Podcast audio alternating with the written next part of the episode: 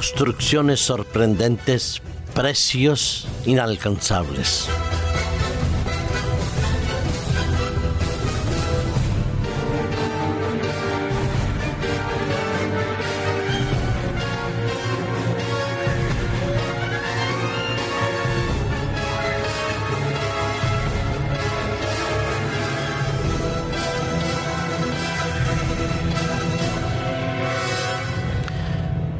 Viajar, aunque sea por internet, a muchísimos lugares que son verdaderamente joyas arquitectónicas es un deleite para los ojos y también un desafío para la mente y la inteligencia humana. Visitar personalmente, yo digo por internet, ruinas como la de Abu Simbel, estar quizás al pie de las pirámides mayas o por qué no visitar toda la zona de Machu Picchu, recorrer el cañón del Colorado y descubrir también al lado de grandes obras de ingeniería naval o arquitectónica la inteligencia del ser humano es bonita, maravillosa y espectacular. Hemos podido ver eh, cómo a través de los siglos los seres humanos han deseado eh, y han querido y han realizado construcciones con el propósito de vivir o de convertirlas en templos de adoración o en obras dignas de admiración. Algunas de ellas son enigmas para cada uno de nosotros. Nos preguntamos por qué, cómo hicieron para construirlas, qué querían al hacerlo, hacia dónde querían ir y por qué lo hicieron. La arqueología nos ha permitido descubrir muchos de esos enigmas, nos ha permitido descubrir que aquellas pirámides famosas de Egipto son tumbas en realidad hechas en memoria de los faraones con el propósito de ayudarlos en su viaje hacia el más allá. Otras obras, como la muralla china, construidas para impedir el avance del imperio mongólico y defender lo que sería el territorio más importante de aquella época y bien conocido tardaron muchísimos siglos en hacerla para permitir que un día, por un soborno, aquella muralla fuera franqueada por los enemigos y que poco a poco se fueran instalando pueblos de diferente índole, construyendo padogas y grandes obras de la construcción arquitectónica propias de la filosofía oriental. Y pasaron y pasan los siglos y de las construcciones magníficas como la de Babilonia, o ir hacia un tiempos modernos donde el ser humano ha querido conquistar hacia arriba, hacia lo vertical, estableciendo poco a poco cada vez más edificios más altos, más lujosos y más sofisticados. Desde aquel año, en 1885, cuando se construía el primer rascacielos de la historia, el Home Insurance Building, de una estructura de 42 metros y 10 pisos de alto, se daba el pistoletazo de salida para las grandes torres que hoy en día vemos y contemplamos de cientos de metros. Sí, el hombre quiso conquistar el espacio construyendo edificaciones, quizás imitando o tratando de imitar aquella famosa torre de Babel. Pero la arquitectura ha avanzado, ha progresado. Ya no solo se quieren construir rascacielos, sino también se quiere construir edificios que tengan un aporte medioambiental importante en la preservación, conservación e identificación con el entorno en el cual se construyen. Se trata ahora de una nueva forma de construir, adaptándose al terreno y buscando las soluciones más imaginativas que hacen de verdad verdaderas joyas arquitectónicas modernas, pero que no sabemos, y lo dudo, sinceramente, que puedan permanecer en el tiempo tantos años de pie como las obras que se construyeron en siglos pasados y que hoy perduran como monumentos a la ingeniería de aquellas épocas. Sí, hay muchas construcciones preciosísimas. Hay un edificio, un hotel que ha llegado a cotas impresionantes como el que se encuentra en Dubái, el Burj Khalifa Hay otros edificios, otras torres que están levantadas de manera vertical con formas geométricas asimétricas para dar una noción de espacio, de libertad absolutamente maravillosos, adaptados al entorno en que se construyen.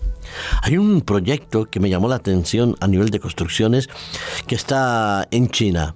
Si hay, eh, después de haber visto puentes, túneles y otras obras de ingeniería, este hotel me llamó la atención. Ahora las obras comenzaron el mes pasado y se prevé que estén concluidas en el año 2014. Un proyecto que se convertiría este hotel en uno de los más emblemáticos del mundo. Es un hotel que tiene dos tipos de estructuras, una hacia arriba en vertical, que es el hotel subterráneo y subacuático más importante que se haya podido construir de parte de Martin Jockman en el estudio Atkins. ¿En qué consiste? Le decía, hay tres pisos en vertical hacia arriba y otros 16 pisos construidos hacia abajo. Es una obra preciosísima, la podéis ver. Está construida o se construirá con acero y cristales.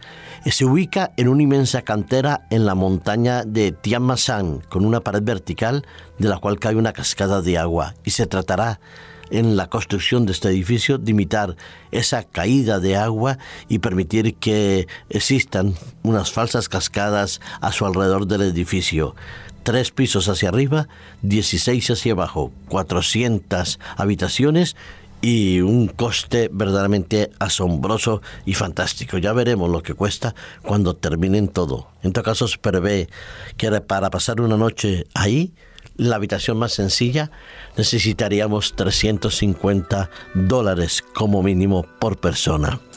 Construcciones que hablan del deseo de vivir, del deseo de preservar la intimidad, o también el deseo de adorar, de establecer templos para dedicarlo a los ídolos o al verdadero Dios. Sí, a través de la historia de la humanidad la construcción ha sido necesaria para poder preservar nuestra historia y también conservar nuestra especie.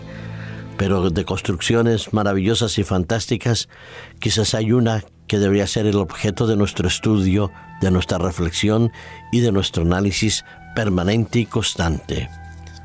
Cuando Dios sacó al pueblo de Israel de Egipto de esos 400, 400 años eh, de esclavitud, que estaban bajo la dominación de los faraones enemigos del verdadero Dios, el pueblo de Israel sintió la necesidad de tener un lugar de encuentro con Dios.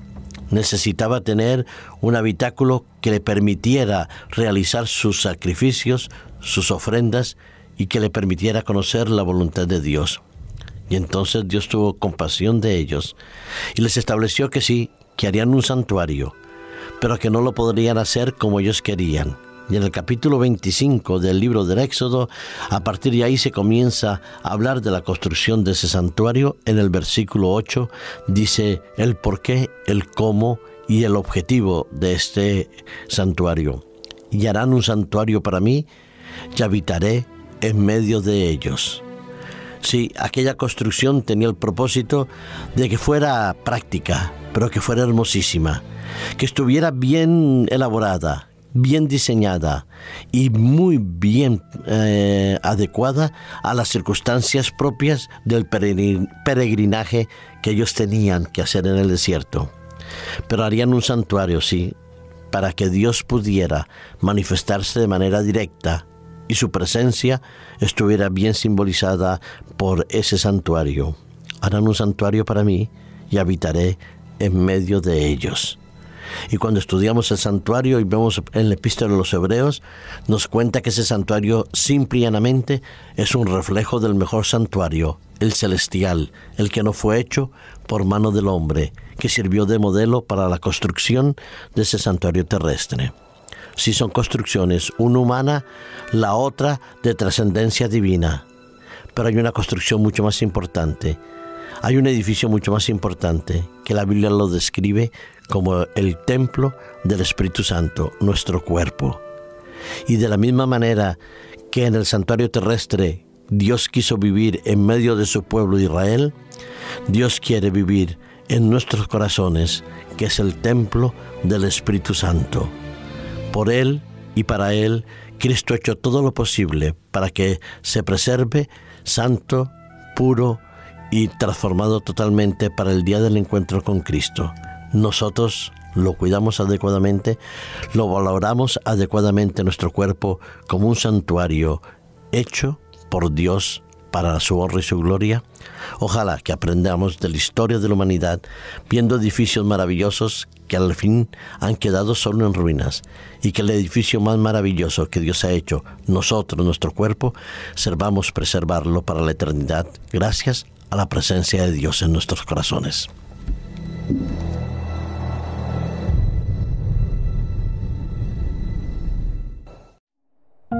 Producido por hopmedia.es